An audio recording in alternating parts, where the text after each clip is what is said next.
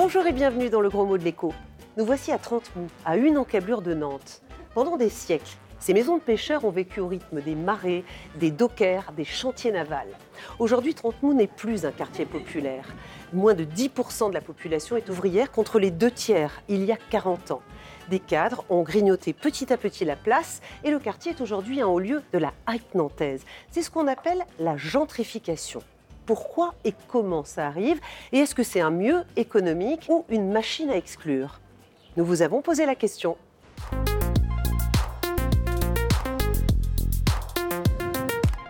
Qu'est-ce que ça pourrait vouloir dire la gentrification? C'est quand il y a dans un quartier, ça ramène des populations un peu plus riches, ça ramène aussi d'autres, euh, des nouveaux commerces. Euh, Par contre, ça fait monter des prix et, des, et, des, et de l'immobilier. Ceux qui ont moins de moyens, euh, effectivement, se retrouvent obligés bah, soit de sortir de Il vivre. faut que ce soit encadré par euh, bah, soit euh, les mairies, soit par l'État. C'est pas normal que qu'il n'y ait qu'une seule classe sociale qui a accès à un endroit quoi.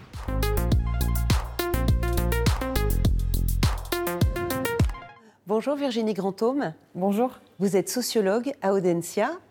Première question, la gentrification, quelle est la définition? Alors, ce terme, il a été euh, inventé, établi scientifiquement par euh, Ruth Glass dans les années 60. À l'époque, cette sociologue, elle observe la- ce processus au sein des quartiers populaires de Londres et elle voit que progressivement, la population ouvrière est poussée à l'extérieur de ces quartiers au profit d'une autre classe sociale qui est plus aisée économiquement. C'est la bourgeoisie londonienne qu'on appelle aussi la gentry. Et ça, c'est un phénomène donc, qu'on va observer dans plein euh, de territoires différents. Tout à fait. Quelles sont les causes profondes de ce phénomène? Il y a d'abord le fait d'une transition économique, c'est-à-dire que euh, lorsque ces territoires euh, étaient principalement orientés sur une économie industrielle et qu'ils passent progressivement à l'économie des services, on n'a plus besoin des usines, on va les déconstruire pour mettre euh, des infrastructures culturelles, par exemple. Et donc, ce, mécanisme-là, voilà, il brasse aussi les populations. On a ces premiers groupes sociaux issus des classes moyennes, les artistes, les jeunes professeurs qui vont commencer à investir ces quartiers. Et donc voilà, ils changent le bâti, ils changent les modes de vie, et ça va commencer à signaler ce quartier comme étant de nouveau attractif, alors qu'il était en difficulté jusque-là. Et puis, il y a, d'autres facteurs à Bien sûr. Le, le propre de- des pouvoirs publics, des, des élus aussi, c'est de faire vivre leur ville. C'est de, le fait de travailler les infrastructures, de faire venir le TGV, mais aussi de chercher à attirer les, euh, les nouvelles économies qui seront en pointe aujourd'hui ou demain pour préserver l'attractivité du territoire en termes d'emploi. Quelles sont les conséquences de la gentrification sur le plan économique? Le prix du mètre carré augmente de façon continue pour des raisons objectives parce que le bâti s'améliore, mais aussi pour des raisons de concurrence et un peu de spéculation immobilière puisque puisqu'il y a plus de demandes pour arriver sur le territoire, les propriétaires, quels qu'ils soient, ont intérêt à faire augmenter leur prix puisque les gens vont payer. Et donc là, comment est-ce qu'on peut accompagner, encadrer ce phénomène Il s'agit de mettre en place l'encadrement des loyers, de limiter les locations saisonnières de type Airbnb. Et puis l'autre aspect, c'est de travailler sur la mixité sociale, de la favoriser. Donc là, c'est euh, la construction des logements sociaux, mais aussi le fait de soutenir le tissu économique qui est implanté localement, c'est-à-dire oui, les hautes technologies, oui, les activités cu- culturelles et créatives, mais aussi les activités ouvrières ou les activités du tertiaire euh, qui embauchent beaucoup d'employés, afin de favoriser indirectement la mixité sociale sur le territoire. Vous diriez quoi? Que c'est plutôt positif ou négatif sur le plan économique? Il faut garder à l'esprit que le processus de gentrification, il a des effets ambigus. Il est d'abord un effet de souffle pour un quartier et pour les populations qui y résident. Après, le problème du processus de gentrification, c'est quand il est très intense à un moment donné sur un territoire ou quand il s'installe dans le temps. Puisque là, il crée l'effet inverse, c'est qu'il déconstruit la mixité sociale. Merci beaucoup, Virginie Grandhomme, pour ces explications. Je vous remercie.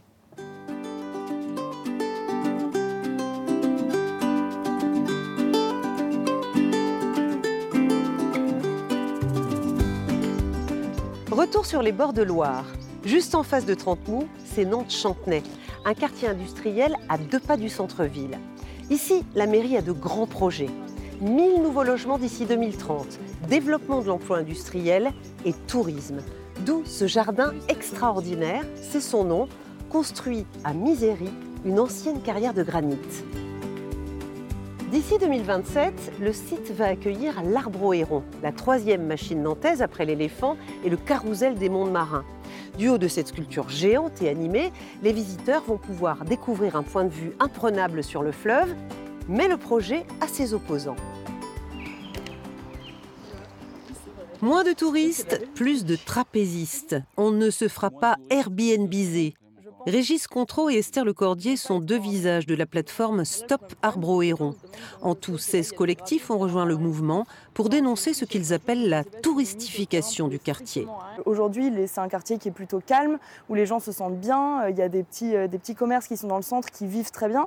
Et, euh, en fait, ça, bah, c'est pas du tout écouté, c'est pas du tout vu, juste parce que bah, on a envie que Nantes devienne une ville internationale. Et l'escalier là. Pour rayonner, Nantes Métropole a vu les choses en grand.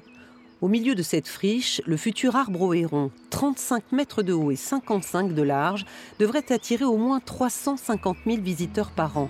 Le chantier coûtera 54 millions d'euros, mais les élus tablent sur de grosses retombées commerciales. Une sorte de tourisme, euh, de tourisme urbain et qu'à chaque fois on marchandise. Ce que ça amène, c'est une certaine vision du monde, une vision marchande où tout doit être, euh, tout doit être payant, l'argent est présent partout. Topiquement, ça fait peur parce qu'il y a des gens qui habitent ici, qui peut-être un jour vont être obligés de partir parce qu'ils ne pourront plus payer leur, logement. Car les prix du mètre carré augmentent fortement à Chantenay poussée par la croissance de la population nantaise et l'arrivée en 2012 d'une nouvelle ligne de bus qui met le quartier à 5 minutes du centre-ville. C'est un quartier qui a bien évolué depuis, euh, une quinzaine d'années. Euh, aujourd'hui, avec des biens euh, comme, cette maison qui sortent sur des prix rénovés à 5 000 euros du mètre carré, alors que c'est des biens non rénovés qui se vendaient à l'époque ou, ou, dans leur jus à 3 000 euros. Résultat, la clientèle de Christophe Hanin change. Cadres et jeunes actifs investissent dans des logements jusque-là populaires. L'arbre héron a, redynamisé cette, a augmenté, on va dire, cette demande, euh, parce que les gens n'étaient pas forcément euh, attirés par ce quartier, et ça a vraiment rajouté encore un, un attrait un peu plus sexy. Alors là, on a vu beaucoup de demandes d'investisseurs arriver. Pour limiter la flambée du mètre carré et la gentrification du quartier, Nantes Métropole active d'autres leviers. Tout près de la carrière Misérie, les ouvriers de la fonderie atlantique occupent toujours l'ancienne usine électrique. Juste à côté, la métropole construit un bâtiment de 6000 m2 pour préparer la suite. On veut en faire un pôle d'excellence dans le domaine du maritime, puisque nous sommes ici dans un quartier où la question du naval, hein, du maritime, euh, euh, fait partie du patrimoine de la ville de Nantes. Donc évidemment, avec euh, des industries à la pointe de la technologie et de la technique. L'espoir des élus de la métropole, c'est de créer 400 nouveaux emplois d'ici 2027. Des ingénieurs, bien sûr, mais aussi des ouvriers, des employés et de garder l'industrie dans la ville. Autre façon de faire rester les catégories populaires dans le quartier, le logement. Au Bois Hardy, la partie ouest de Chantenay, de petits immeubles et quelques maisons individuelles vont pousser entre les jardins. Nous allons ici trouver euh, des logements sur une partie qui va être dans le contrebas et puis euh, sur la partie euh, sur votre gauche. Les logements sociaux, à prix réduit, auront une place de choix bien supérieure aux 25% exigés par la loi. Nous allons plus loin puisque nous nous proposons d'être à 33% de logement social et 22% d'accession abordable, ce qui est une offre supplémentaire euh, pour les, les familles, euh, les classes moyennes à revenus euh, modestes ou un peu plus élevés. Dans le parc privé, en revanche, les loyers ne sont pas plafonnés. Mais à Nantes, comme dans d'autres villes, les locations touristiques meublées type Airbnb sont encadrées pour limiter la spéculation immobilière et la flambée des prix. Le but, c'est d'avoir une mixité de public euh, d'avoir euh, de l'intergénérationnel. Le but, c'est de pouvoir être dans un quartier euh, un peu particulier, un éco-quartier.